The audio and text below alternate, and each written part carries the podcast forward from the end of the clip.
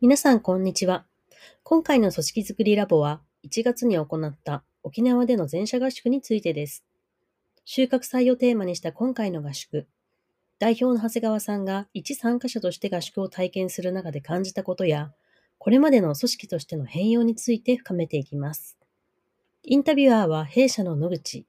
インタビューイは代表の長谷川さんです。じゃあ、早速、振り返っていければと思うんですけど。はい。前回が2022年の9月軽井沢うん、うん、うん。ルーツでしたね。やりましたね。4ヶ月後に、今回は沖縄で、まあ、詳しくあの、ノートに書かれてるんですけど、改めて、その合宿終わってから、その接続というか、うんうん、今回のルーツ合宿、なんかど、どういう思いで、コンテンツっていうか、なんか目的設定とかって長谷川さんの中でしていったんですか？ああ。なんかあのー、ルーツ合宿のメンバーでも結構何回か集まったりしてたと思うんですけど、うん、はい。その9月の軽井沢の合宿から結構やっぱりリレーションズ自体が、まあ、12月があの決算月っていうのもあって、すごくこう忙しくなってきていたり、うーん、してたり、あと、なんだろうな、みんなやっぱりこう、時間的なゆとり頑張りないんで、なんかアクセク動いてるような感覚がすごく強く感じていて。はい。で、まあ、12月終わって1月なんで、時間軸的にもこう、一つの区切りがあるっていうところもあったので、なんかやっぱりこう、この1年、まあ、去年、2022年っていう1年が、どんな1年だったのかっていうのが、こう人によっても見え方がだいぶ違うというか、意味付けも違うだろうし、体感値も違うだろうし、で、組織全体でやっぱりこう、事業側を育んでる人と、組織側を育んでる人とか、あとまあバックオフィスとか、いろんな役割が混在している中で、なんかこう、分かってるようで分かってない感覚があるよなっていうのを感じてて。で、まあ、結論から言うとどんなテーマにしたかっていうと、その収穫祭っていうことを一つのテーマにしようと。まあ、具体的にどういうことかというと、2022年、まあ多分一人一人多分すごい頑張ってきてたり、努力をしてきてる中で、すごい変化も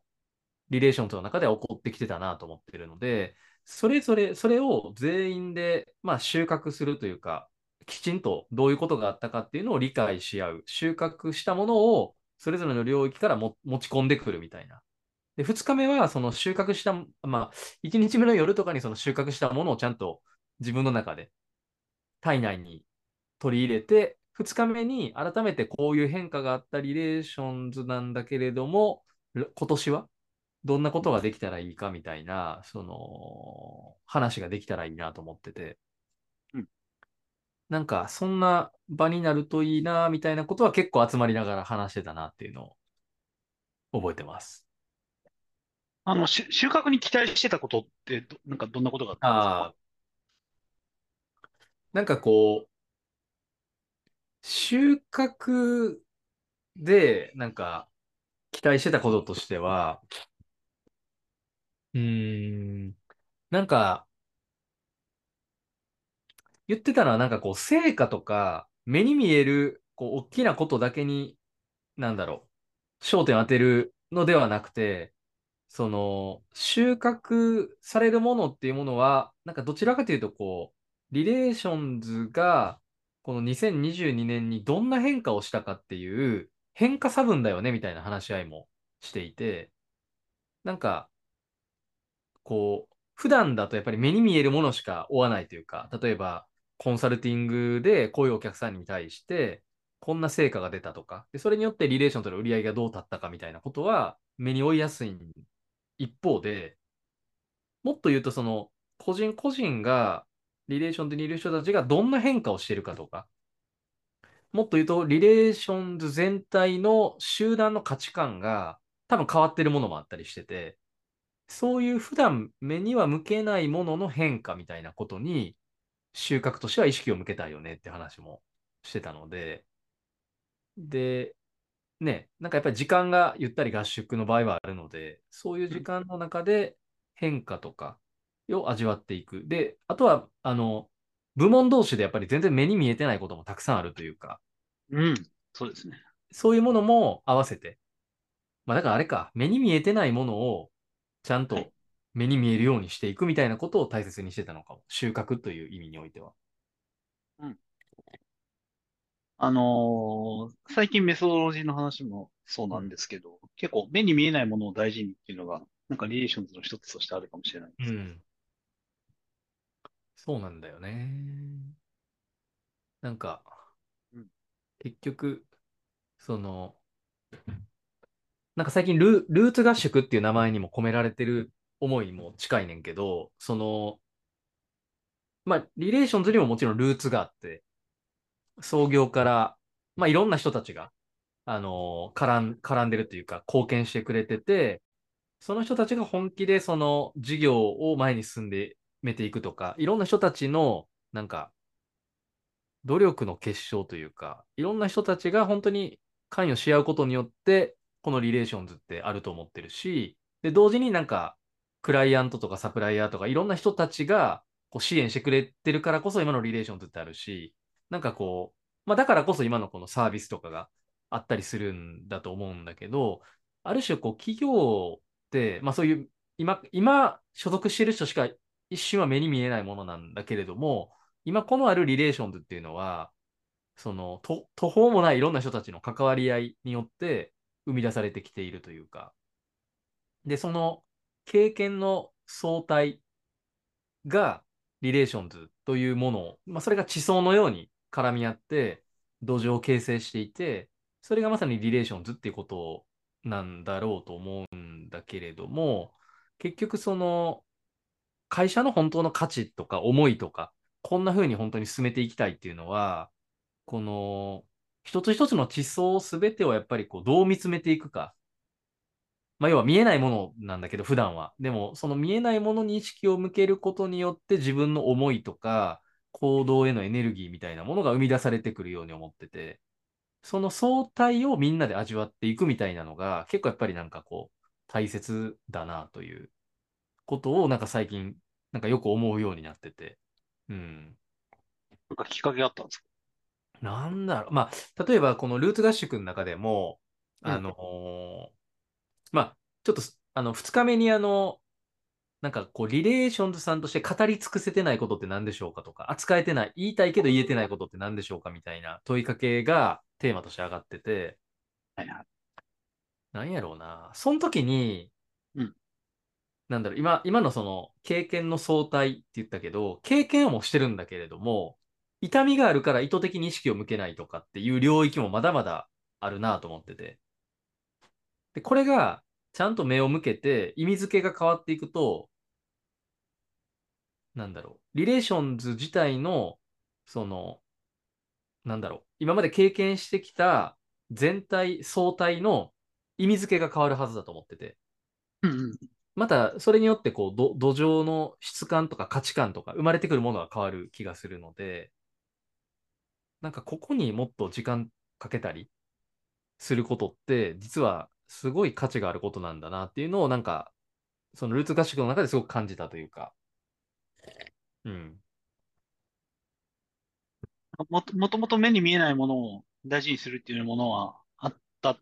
上で、ルーツ合宿を経験することによって、なんかそれが、なんていうんですか？ね。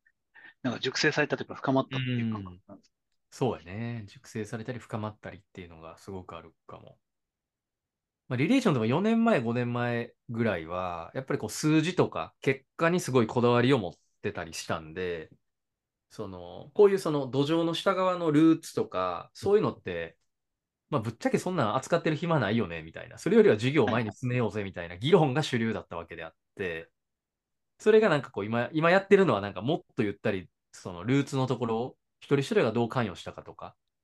まあ、それこそ今回あの、5年前に分社化した未来マルシェがルーツ合宿に参加してくれていて、で、その時の思いとか、リレーションズの変化も声にしてくれたりしてると思うねんけど、やっぱりこういうのが全部地層のようにリレーションズの土壌にはあるんだなっていうのが、改めてなんか理解したというか。うん。あの、未来マルシェの話が出たので、ちょっと聞きたいなと思ったのは、なんか、まあ、まさに、あの、過去を知っているメンバーであり、まあ今ももちろんつながりはあるんですけど、なんか、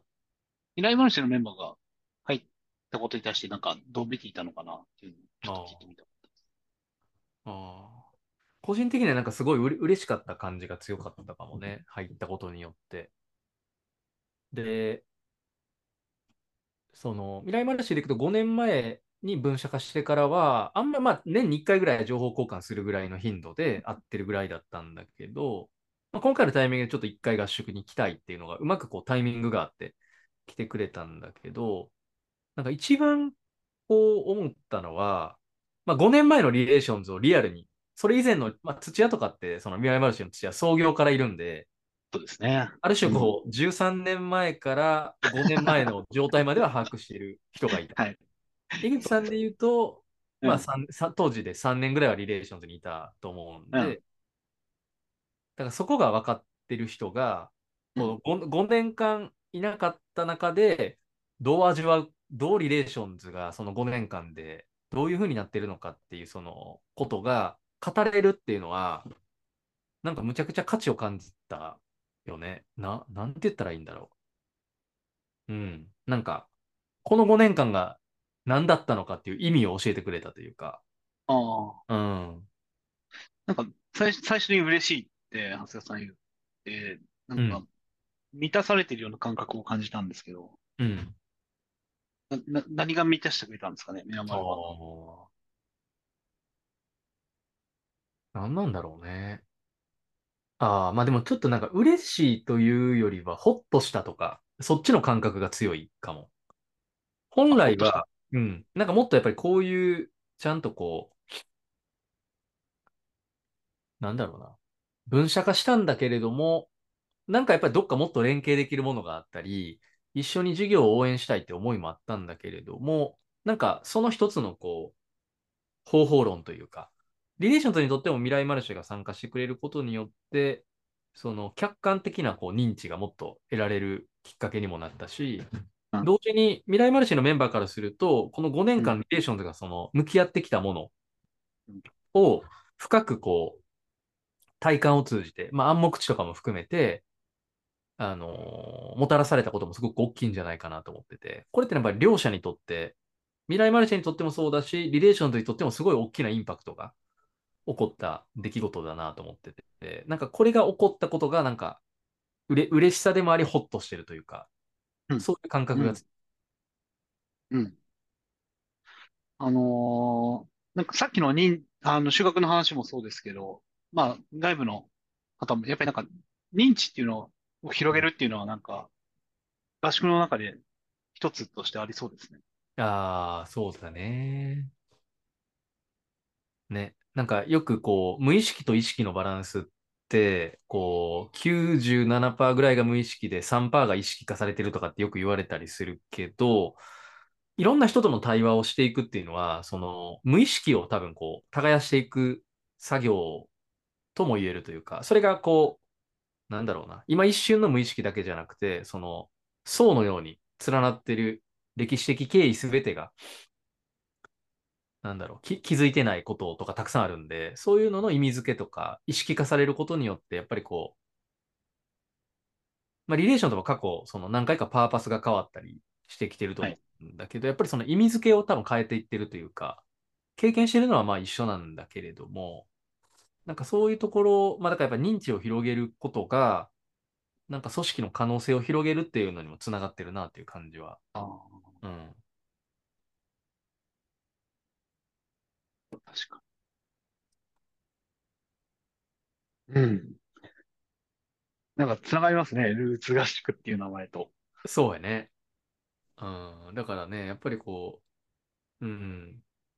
ルーツっていう言葉はやっぱりすごくなんか、これってなんかよく言うのが、なんか創業ストーリーに宿るとかって言うけど、なんかそうじゃない気もしてて、やっぱりルーツってなんか時間軸もあるやん。その、はい。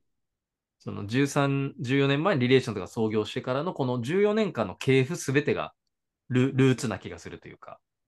ど、ど、どれも全部大切な時間だし、なんかその全部が流れている相対がなんか根っこというかル、ルーツそのものがあるというか。はいはい。それを分断せずに、その認知の外側に置かずに、ちゃんと受け取っていくっていうことができたときに、会社の人格が初めて出てくるというか、うん、だからこそ俺はこうしたいんだっていう、そのリレーションズとしての声がもっとはっきり聞こえるようになるというか。はいはい。うん。あの、痛痛みに目を向けるっていう話もその話ですか？ああ、まさにまさに。うん。だから、ある、ある事実なんだけれども、ないように話されてしまってるというか。うん。うん。なんかずっと、なんやろうな、人間で言うと右手は、右手は痛いけど、意識を向けてないんで、こう、なんだろう、痛いっていう感覚がわからないような状態になってしまってるというか。うん。なんかそんなのはあるのかなっていう気も。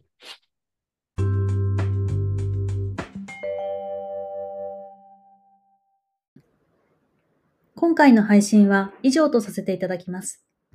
次回後編をお届けいたします。